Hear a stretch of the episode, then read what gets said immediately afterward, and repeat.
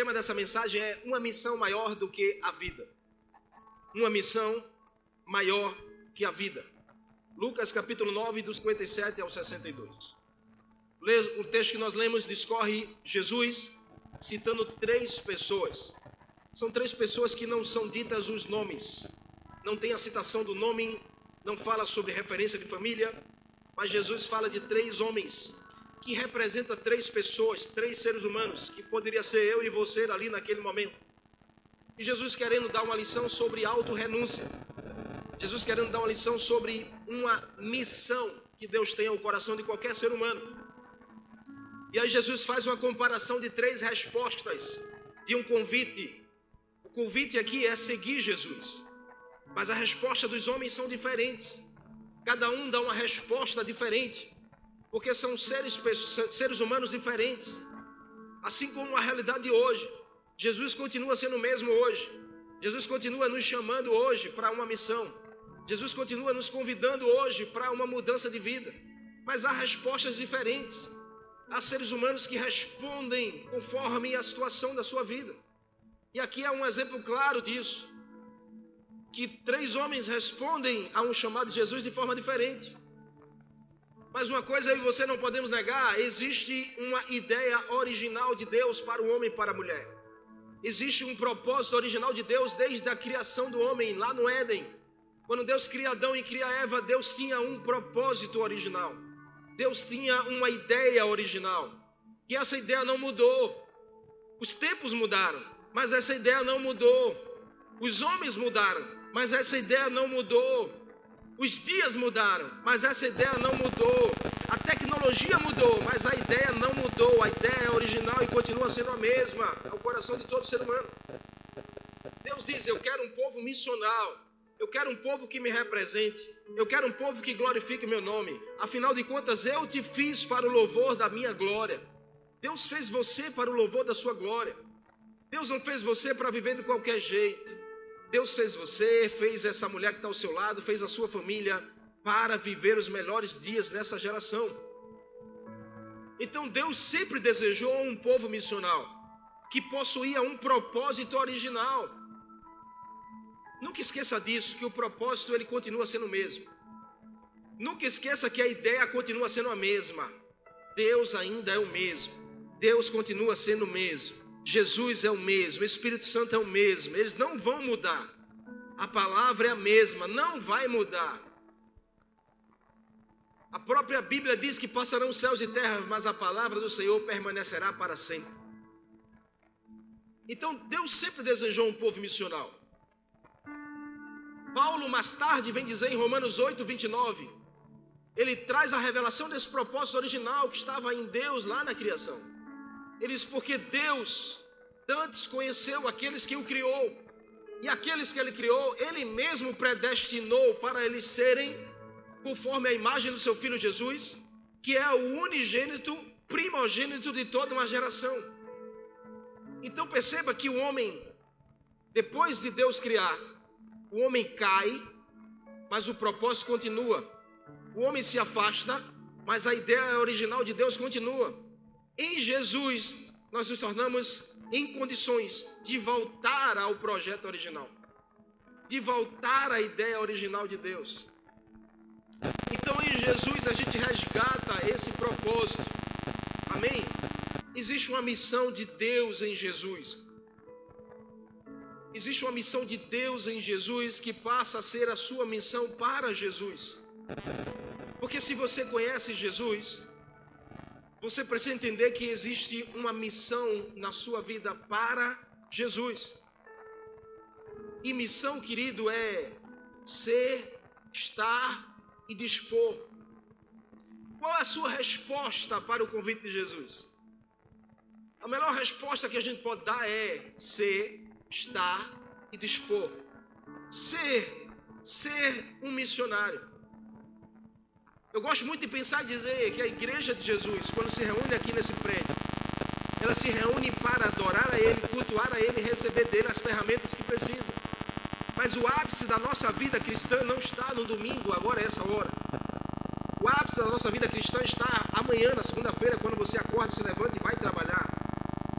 Porque lá fora dessas quatro paredes você precisa ser um missionário. Você precisa ser um missionário. Alguém que tem uma missão de vida. Quem é missionário, pastor? É aquele que tem uma missão. Amém?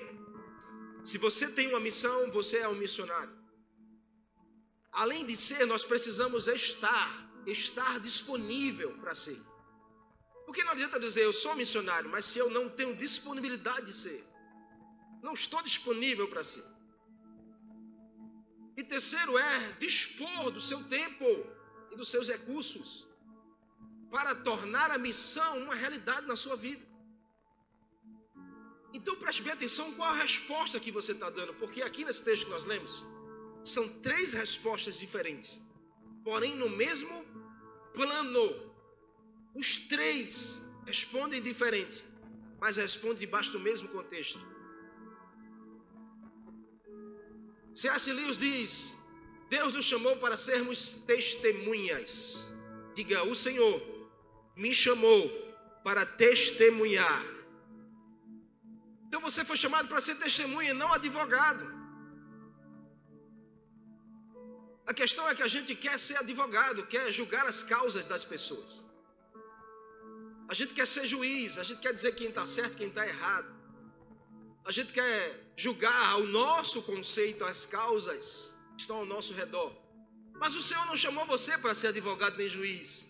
O Senhor chamou você para ser um testemunho da realidade da vida dele e da missão dele na sua vida. Isso faz toda a diferença.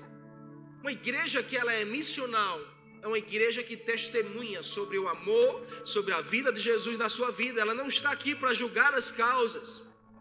Ela não está aqui para apontar os erros e os defeitos. Ela está aqui para testemunhar a esperança ainda para a sua vida e para a sua família. Jesus é a esperança da glória. Jesus é a esperança de mudança de vida. Então, o propósito dá sentido à missão. Quando eu encontro o propósito, a missão passa a ter sentido na minha vida, no meu coração. E olha, o propósito é o motivo pela qual nós existimos nesse mundo. Pela qual você e eu viemos a esse mundo. Não estamos aqui como passageiros do destino. Nós não estamos aqui vagando nesse tempo. Tem um propósito de Deus para a sua vida, tem um propósito de Deus para a sua família. Você veio a essa terra para fazer a diferença. Em nome de Jesus, ei, vou repetir para você guardar no seu coração. Deus permitiu você nascer nessa terra, nessa geração, porque você tem um propósito dele na sua vida, e o propósito dele é fazer você ser diferente. Você nasceu para fazer a diferença, primeiro em sua vida, e depois na vida de outra pessoa. Porque existe uma missão, querido, no nosso coração. E quando nós descobrimos o propósito, queridos, isso vai mudar a nossa razão de viver. Por isso que nós precisamos da descoberta do propósito na nossa vida. Porque isso vai nos conectar, sabe a quê? Aos talentos que nós temos. Olha para você. Você tem um talento que Deus te deu. Olha para você. Você tem um talento que Deus derramou sobre a sua vida. Amém? O talento, querido, é aquilo que você faz com muita facilidade que outra pessoa não consegue fazer. Isso é um talento que Deus te deu, que Deus deu. Isso é um dom que Deus deu a você. Quando a gente descobre o propósito, a gente se conecta ao talento e ao dom. A gente sabe por que a gente recebeu isso. E a gente sabe que a gente não recebeu isso apenas para guardar. A gente recebeu isso para alcançar, fazer a diferença na vida de outras pessoas teu talento não é só sobre você, é sobre você, sobre essa pessoa que está ao seu lado, sobre a sua família, sobre os seus vizinhos, sobre os seus amigos também. Isso é a missão que o Senhor nos dá. Então você entende o valor que você tem quando descobre a missão que a você foi confiada. Quando você descobre a missão, você entende o valor que você tem nessa geração. Então Jesus chamou homens comuns, homens improváveis, mulheres improváveis, mas chamou pessoas comuns e deu uma missão extraordinária. E aí seria preciso torná-la tão relevante ao ponto de jamais renunciá-la. Porque quem renuncia à missão, na verdade, nunca aceitou a missão na sua vida.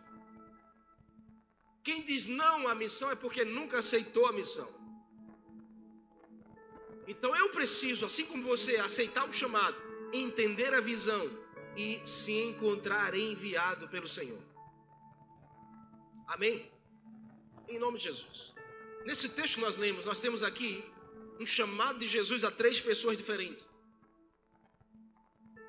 Porém, três respostas diferentes, debaixo do, do, mesmo, do mesmo plano.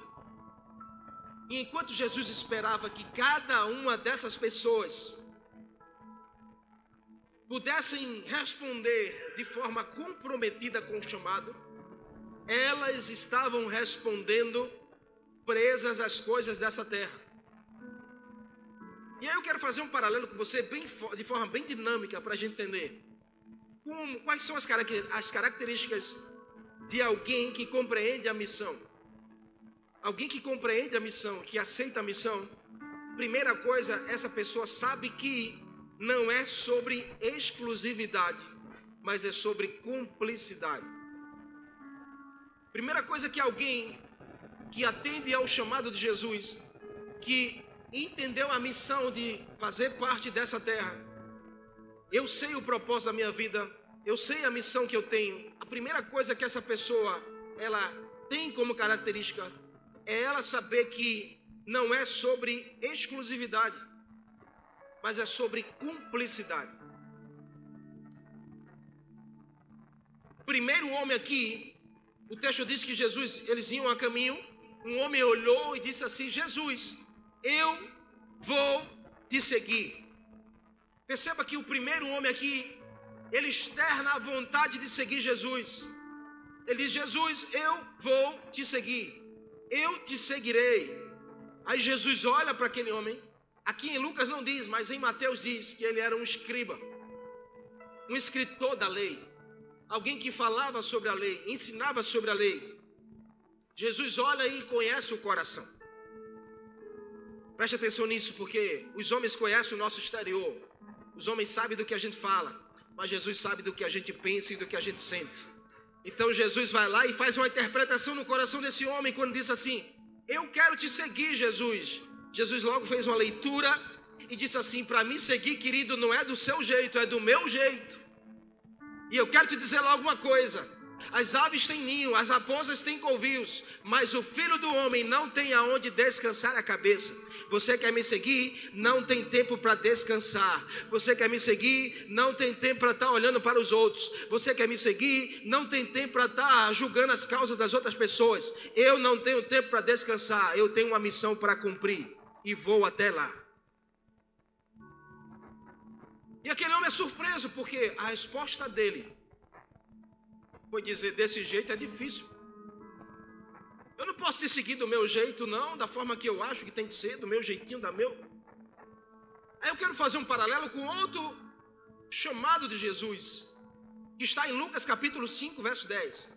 Que Jesus, ao ver Pedro no mar da Galileia, pescando depois da pesca maravilhosa, que eles trazem um barco até a beira da praia, Jesus diz assim: ó, não tenha medo, agora siga-me, porque de agora em diante eu vou fazer de você um pescador de homens. E a resposta de Pedro foi: a Bíblia diz que arrastaram os barcos para a praia, deixaram tudo e seguiram Jesus. Perceba que aqui um homem não quis deixar, mas aqui em Pedro, a Bíblia diz que Pedro deixou tudo para seguir Jesus. Quem entende e recebe a missão, vai saber que não é sobre exclusividade, não é mais sobre a sua vida, não é mais sobre você, amém? Sobre o eu. Essa missão nunca será sobre exclusividade em fazer, mas sobre capacidade em ceder. Qual a tua capacidade em ceder para Jesus? O que, que você, nesse tempo, querido, tem conseguido ceder pelo chamado de Jesus na sua vida? Pela missão que Jesus tem para você? Sabe, no dia que eu entendi que a missão é maior do que o eu, porque a gente quer fazer com que a missão se submeta ao eu, a gente quer fazer com que o propósito se submeta ao eu, e nós não deixamos de ser exclusivistas. Nós não deixamos de girar a nossa vida em torno de nós. Nós queremos exclusividade. Nós queremos que o Senhor nos abençoe como não abençoa outro. Nós queremos que o Senhor nos livre como não livra outro. Nós queremos pensar apenas em nós. E enquanto a gente não deixar a exclusividade, a gente não consegue experimentar a cumplicidade. Porque cumplicidade é pensar no outro. Cumplicidade, querido, é a gente repartir, é a gente distribuir, é a gente esquecer um pouquinho de só nós e pensarmos que há algo maior do que nós, há algo maior do que o eu. Existem pessoas aí fora que precisam daquilo que Deus tem dado a você.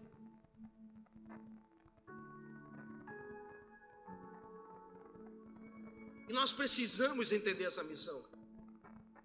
Nós precisamos nos tornar apaixonados por essa missão, ao ponto de dizermos: eu tenho uma missão que é maior do que a minha vida. Eu tenho uma missão que é mais importante do que o eu.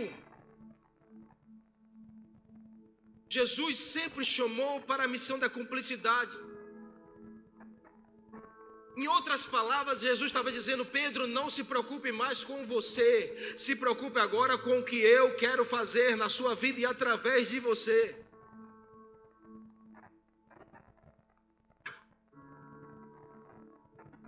Porque aqui a primeira pessoa tinha vontade de seguir Jesus, mas tinha preço para isso. Quantas pessoas não estabelecem um preço para seguir Jesus?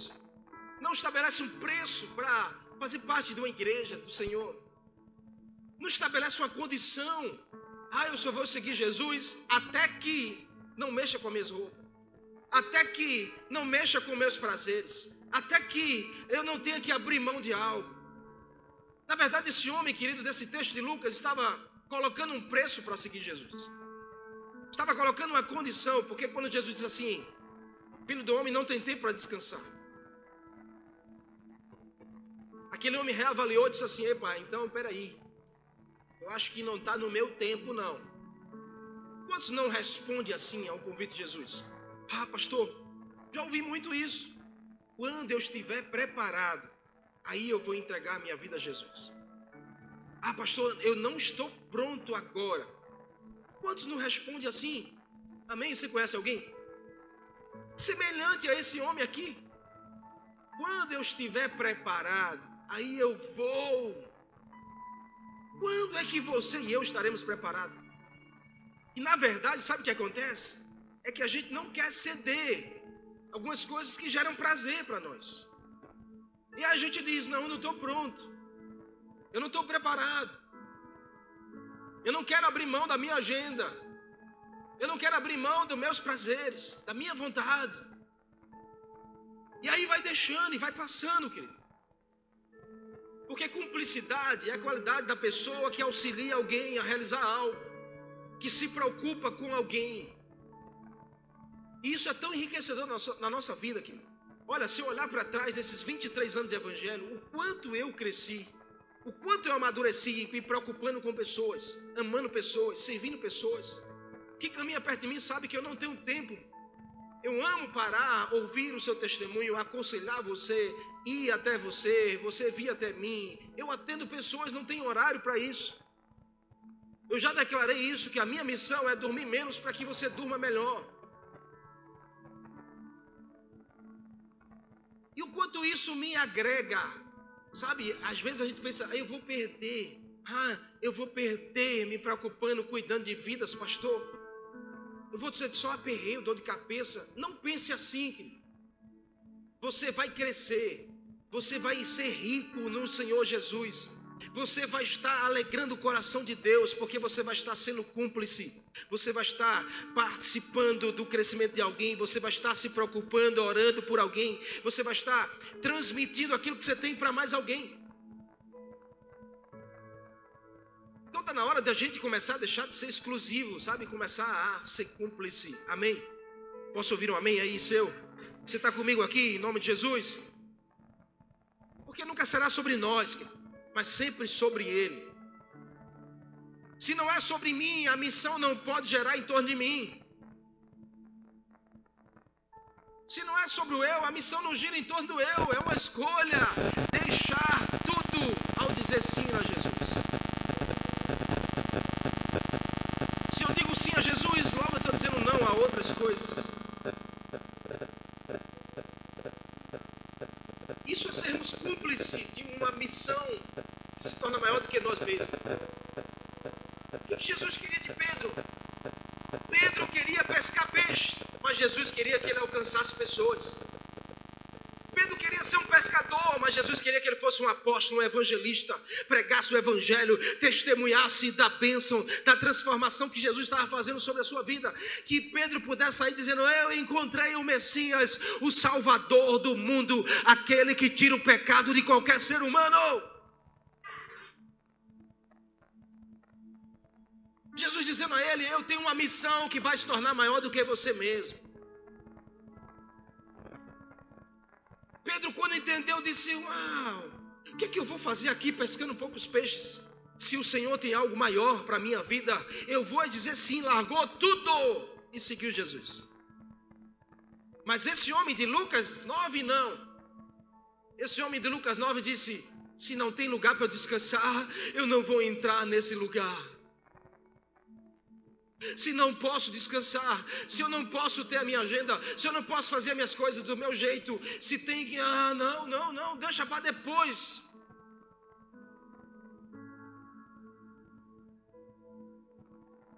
Você está me entendendo, amém? Segunda característica de alguém que entende a missão é essa pessoa sabe que não é sobre ganhar, mas sobre compartilhar. Aqui no texto, Jesus passou, olhou para alguém e disse assim: Ei, segue-me, segue-me. E aí, esse homem respondeu: Permite que eu primeiro vá sepultar o meu pai, depois eu te sigo. Então Jesus lhe disse: Deixa os mortos sepultar os mortos, tu, porém, vai e anuncia o reino de Deus. Existe uma missão maior. Jesus estava dizendo em outras palavras. Existe uma missão maior que eu quero dar a você. Começa a enxergar diferente o seu propósito de vida. Jesus estava dizendo: Eu tenho um propósito para dar à sua vida e a sua vida fará sentido. E eu quero fazer outro paralelo com outra pessoa. Que o primeiro a gente viu Pedro. O segundo aqui a gente vai ver o chamado sobre Mateus. O texto diz em Mateus 9,9: Saindo Jesus, viu um homem chamado Mateus sentado colhendo impostos. Jesus olhou para aquele homem e disse: Segue-me. Mateus de imediato levantou-se, deixou tudo e seguiu Jesus. Uau! Preste atenção, porque Mateus era um coletor de impostos. Mateus era um homem rico, um homem bem sucedido. Naquele período, colher impostos era alguém que tinha muito dinheiro, porque o coletor de impostos ele era um enganador, trapaceiro. Ele colhia 100 reais, dava 50 ao governo, 50 ia para o seu bolso. Coletando impostos, ele era um homem mais rico e mais odiado da comunidade. Então Mateus era esse homem, estava sentado lá trabalhando. Sentado, pode vir o próximo. Entrou, pode dar os seus tributos. Dá a César, que é de César. Ele recolhia os tributos e as pessoas ficavam mordidas porque ele arrancava até dos pobres e necessitados. Se não tinha para dar, ele entrava nas casas e arrancava tudo que tinha. Se possível levava até os filhos como bens aprisionados até que pagasse os impostos. Jesus passa por aquele lugar e vê Mateus sentado na mesa trabalhando, colhendo impostos. Jesus olha nos olhos assim: Ei, você, Mateus, segue-me. Eu tenho um propósito maior para a sua vida, eu tenho uma missão para você. Aquela palavra entrou no coração de Mateus imediato, porque quando a gente recebe a missão, querido, a gente não dificulta em responder a missão. Diz o texto que ele se levantou, deixou tudo para trás e seguiu Jesus. Então a gente precisa aprender que quem entende a missão nunca será sobre o que eu vou ganhar. O que, que eu vou ganhar com isso? Mas sempre será sobre o que é que eu vou poder compartilhar com isso. O que é que eu vou poder dividir com isso. Aqui em Lucas 9, o segundo homem, o texto diz que era alguém que queria primeiro sepultar o seu pai. Ele estava dizendo em outras palavras, porque possivelmente o pai desse homem não estava morto, porque se estivesse morto ele estaria lá no sepultamento. Ele estaria lá velando o pai.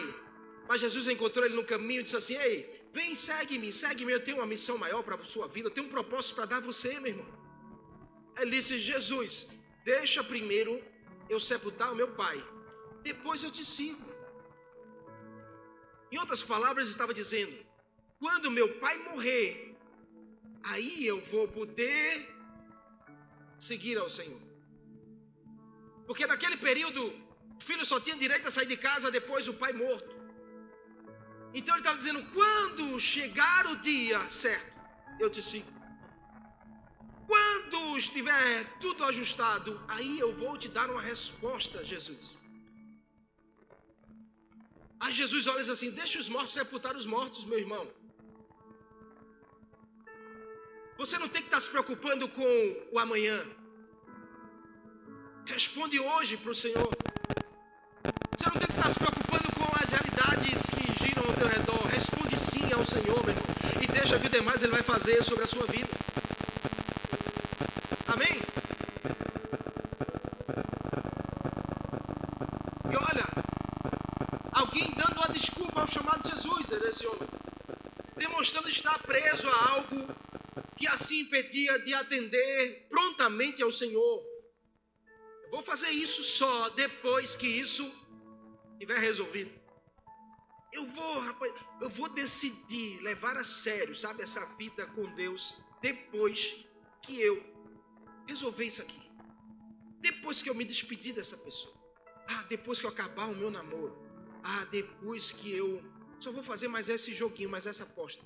Depois eu levo a sério. Quantas pessoas hoje não vivem dando desculpas a quem quer dar um propósito? Ei, meu irmão e minha irmã, não dê desculpa a quem está te dando um propósito de vida. Não dê mais desculpa para o Senhor.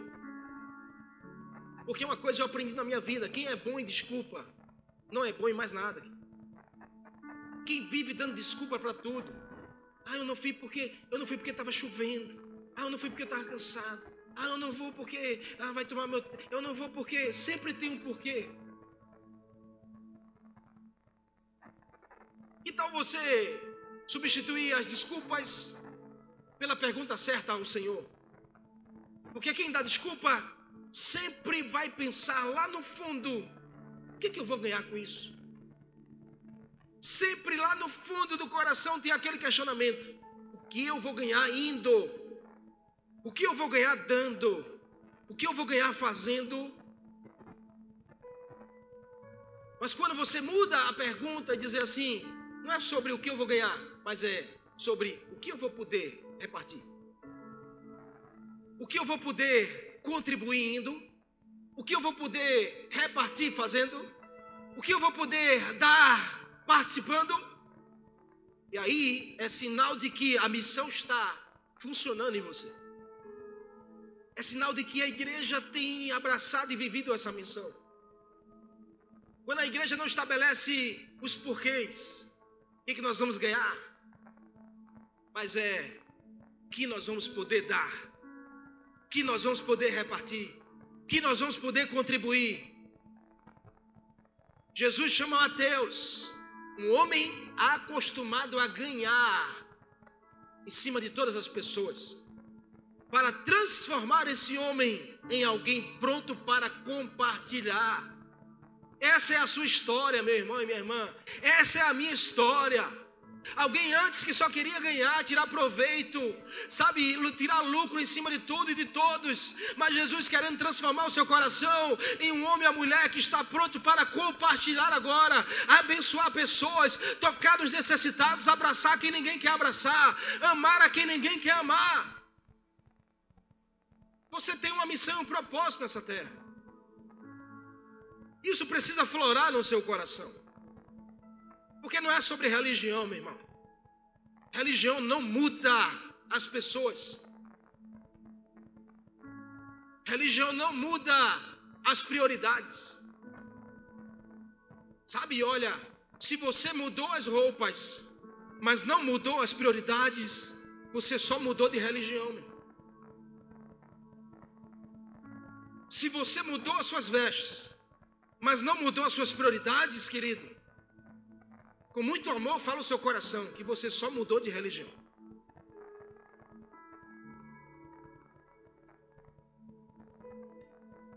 E isso talvez não é suficiente, amém? Amém? Diga assim: religião, ela aprisiona, mas Jesus, ele liberta. Você pode aplaudir ao nome dele, em nome de Jesus. Ao nome de Jesus.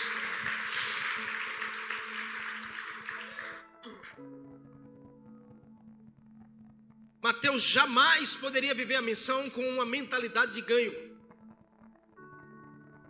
Então, quando a graça sobrenatural de Jesus entra em cena da nossa vida, sabe? Quando a graça de Jesus nos alcança, as trevas, elas batem em retirada. As trevas recuam. Quando a graça chega, as trevas saem. Então, se a graça chegou na nossa mente, a nossa mente tem que ser outra hoje. A gente não pensa como antes. Amém? Você não é mais o mesmo homem, a mesma mulher, você está em Jesus. Você não pensa como antes você pensava.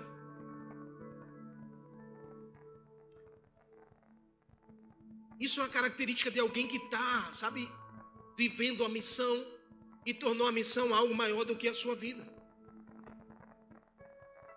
Então, esse é o tempo de a gente romper com dependências que já não fazem mais sentido para mim e para a sua vida. A igreja, queridos, é mais do que um templo. A igreja é mais do que uma pessoa. A igreja é o corpo de Cristo. E nós somos o meio e não o fim em si mesmo. A igreja é o meio. Sabe, a igreja é o meio de levar o evangelho. O evangelho que muda, que transforma. O evangelho que restaura. Então você é o meio, amém? Você não é o fim em si mesmo. Ei, escute. A missão continua sendo a mesma. A ideia original continua sendo a mesma. Sabe, Jesus não chamou você? Jesus não chamou esses homens? Na verdade, Jesus não queria só matar a sede Jesus queria transformar em fonte. Jesus, quando te chamou, não quis só matar a tua sede. Jesus quis transformar e quer transformar você em uma fonte. Essa é a ideia original de Deus para mim e para você. Porque se a gente ficar pensando, ah, Jesus mata a minha sede, Jesus quer algo maior para você. Ele não quer só matar a sua sede, ele quer transformar você em fonte, para vai, vai jorrar de você águas que vão matar a sede de outras pessoas. Para de querer ser poço, querido. Porque poço só quer saber de ganhar. Poço só quer saber de reter. Poço só quer saber de você, mas a fonte não. A fonte não é sobre o que eu ganho, é sobre o quanto eu compartilho, o quanto eu distribuo, o quanto eu dou para as pessoas. Experimente. Experimente ter um coração generoso. E você vai viver um tempo de muita prosperidade no Senhor. Por último, aqui, para a gente encerrar, a característica de alguém que entende a missão maior do que a sua vida é: essa pessoa sabe que não é sobre como começa, mas é sobre como termina. Porque a gente se prende mais como vai começar a coisa, mas a gente esquece de focar como nós vamos terminar a jornada. O terceiro homem aqui disse: Senhor, eu te seguirei. Verso 61. Mas deixa-me primeiro despedir dos da minha família. Uau! Jesus respondendo disse: Ninguém que põe a mão no arado e olha para trás é digno para o reino de Deus. Deixa eu te fazer um outro paralelo com outro homem que Jesus chamou, chamado João. Mateus 4, 21, a Bíblia diz: Indo adiante, viu Jesus dois homens, Tiago e João, seu irmão. E eles estavam num barco com seu pai, Zebedeu. Olha o nome bom para você colocar no seu filho, Zebedeu.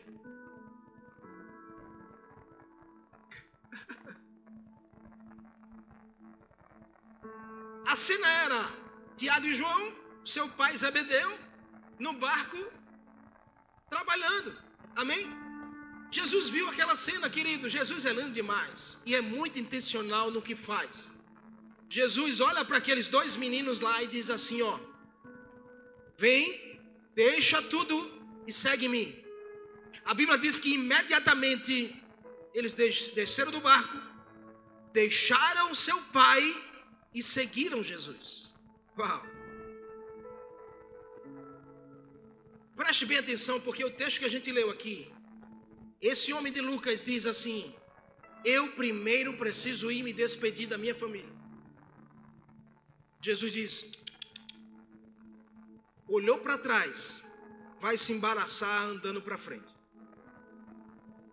Aqui, João diz assim: Uau, Pai, Jesus está me chamando. Ele tem um propósito para a minha vida. O Senhor, Pai, me deu a vida, mas Ele me dá razão para eu viver. Vou deixar o Senhor aqui, mas vou seguir Jesus.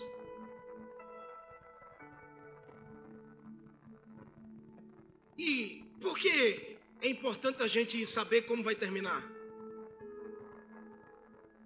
Porque muitos vão dizer, e até podem contribuir com esse pensamento: é um absurdo, pastor. Como é que João deixa o seu pai? Eu não admito isso. Me perdoe, mas eu não aceito.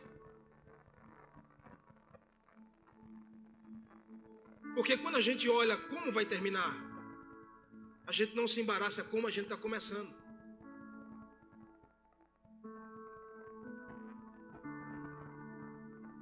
Para muitos, queridos, João começou errado deixando o pai, seria algo inaceitável para muitos corações.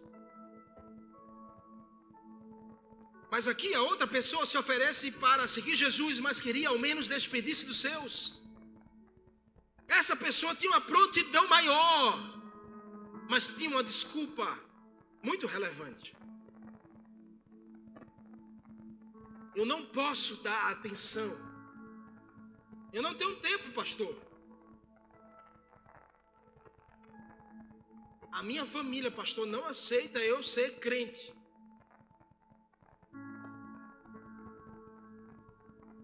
Ah, pastor, meu marido não é crente. Minha esposa não é crente. Então eu tenho que ir. Com ele. Conheço uma jovem que ia parar na mesa de um bar ela era crente em Jesus, mas ia parar na mesa de um bar, sentado com o marido bebendo cerveja porque queria agradar ele. Cada um faz suas escolhas, amém? Mas a gente precisa entender a força de um chamado na nossa vida. E o Senhor nos chama para testemunhar. Você vai alcançar os seus através do seu testemunho de vida. Você alcança a sua família através de uma resposta que você dá, para que elas todas entendam que você entregou a sua vida a Jesus. É um testemunho, querido. E aí você alcança fazendo a diferença. Você não vai alcançar fazendo a mesma coisa. Você está entendendo não? Jesus deixa claro que depois de terem se envolvido com Ele, essas pessoas não poderiam mais olhar para trás. E olhar para trás, querido, é. Olhar para trás é não trilhar o caminho para frente, segundo o Senhor está mostrando o caminho. Olhar para trás é ter saudade. Olhar para trás é querer voltar às práticas. E alguém que olha para trás, tem saudade e volta às velhas práticas, Jesus diz: esse não é apto à missão, a viver o propósito. E apto aqui, querido, essa palavra no original grego é apropriado, útil.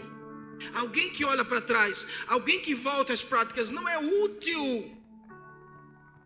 Dentro de uma missão de Jesus, não tem força para tocar em pessoas e contagiar pessoas. Não tem força para mudar um casamento. Não tem força para alcançar alguém perto. Então, em nome de Jesus, cuide do seu coração, querido. A Bíblia fala claramente que conversão, conversão é a decisão de eu dizer sim, Jesus, eu vou te seguir. Mas santificação é a decisão de dizer, Jesus, eu quero seguir os teus passos todos os dias. Porque tem muita gente que até se converte, mas não aceitou a missão, não respondeu como Pedro, Mateus e João. De imediato se levantaram para viver uma nova realidade. A conversão, querido, tira o cristão do mundo, mas a santificação tira o mundo de dentro do cristão. E a gente só consegue viver a missão quando o mundo sai de dentro de nós. Quando o mundo sai da nossa mente. Quando o nosso coração é apaixonado, sabe, por aquele que nos chamou, pelo aquele que nos dá uma razão de viver, pelo aquele que torna a nossa vida algo valioso para esse mundo, pelo aquele que está nos levando à eternidade e morada com Ele. É por isso que você tem que focar em como vai terminar essa jornada. Você pode não ter começado tão bem, mas se você focar em Jesus, Ele vai te fazer terminar de forma excelente. Você não pode parar porque você não chegou no final.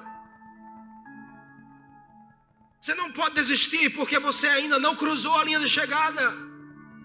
Paulo dizia: Os meus olhos estão fixos em Jesus, autor e consumador da minha fé, e eu vou me livrando de tudo aquilo que embaraça a minha vida, do pecado que me rodeia, e eu sigo firme para o alvo, para o prêmio da soberana vocação que está em Jesus. Ele tem uma missão para você. Ele tem um propósito para a sua vida que vai fazer ser maior do que você mesmo. Se abra para viver isso. Para de dar desculpa. Abre o teu coração, diz Jesus: Eu quero te seguir. Eis-me aqui. Eu me levanto agora. Porque dizer sim, permanecer sentado, querido, ah, o mundo vai passando e a gente vai perdendo as coisas. Quem está sentado vive parado, mas quem está caminhando, andando, profetizando, você vai vivendo as coisas do Senhor. Tem uma missão para você, amém? Eu quero terminar contando essa ilustração.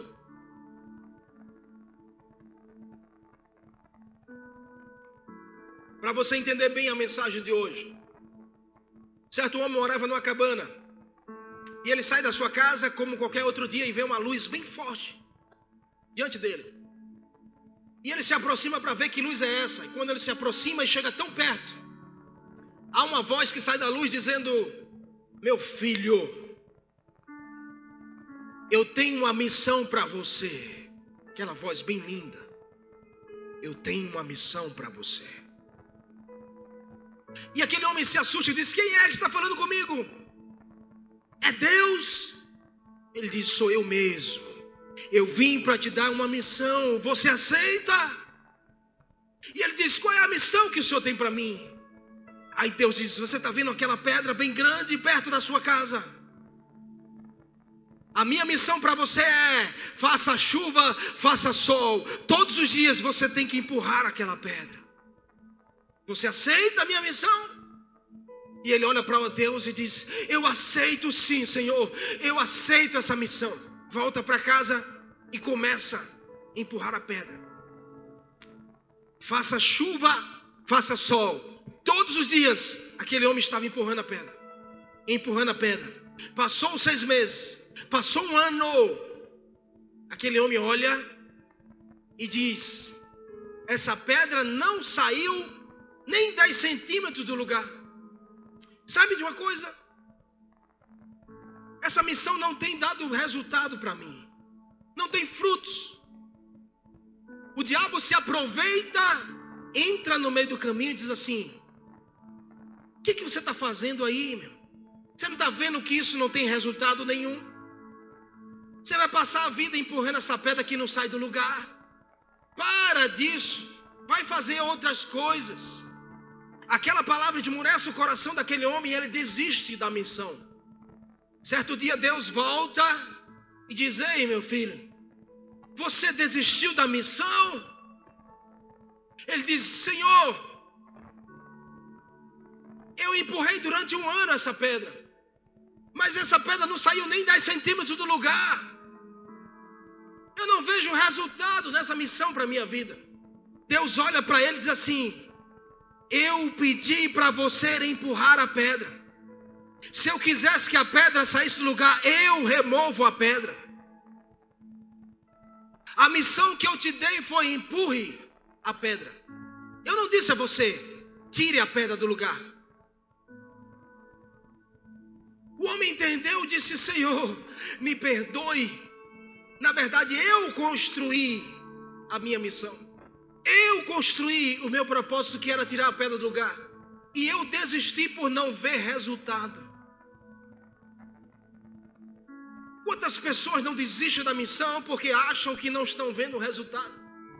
E Deus dizendo a você: só precisa abrir a porta, só precisa puxar a cadeira, faça a sua parte e eu farei a minha parte. Às vezes a gente quer dizer a Deus o que é que a gente vai fazer. Tem coisas que Deus não te chamou para fazer. Mas tem uma coisa que Deus lhe chamou para fazer. E essa é a sua missão de vida.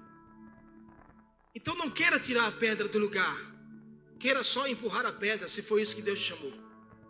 Sabe qual foi a moral da história? Deus disse àquele homem: Olha para você hoje, depois de um ano, olha para o teu bíceps, olha para os teus braços como estão mais fortes, olha para as tuas pernas como estão mais resistentes, olha para as tuas costas como está mais forte para aguentar as situações. O que eu queria com você era fortalecer você para você viver as realidades da vida. Oh meu Deus, Deus faz assim comigo e com você. Tem alguém entendendo aqui em nome de Jesus?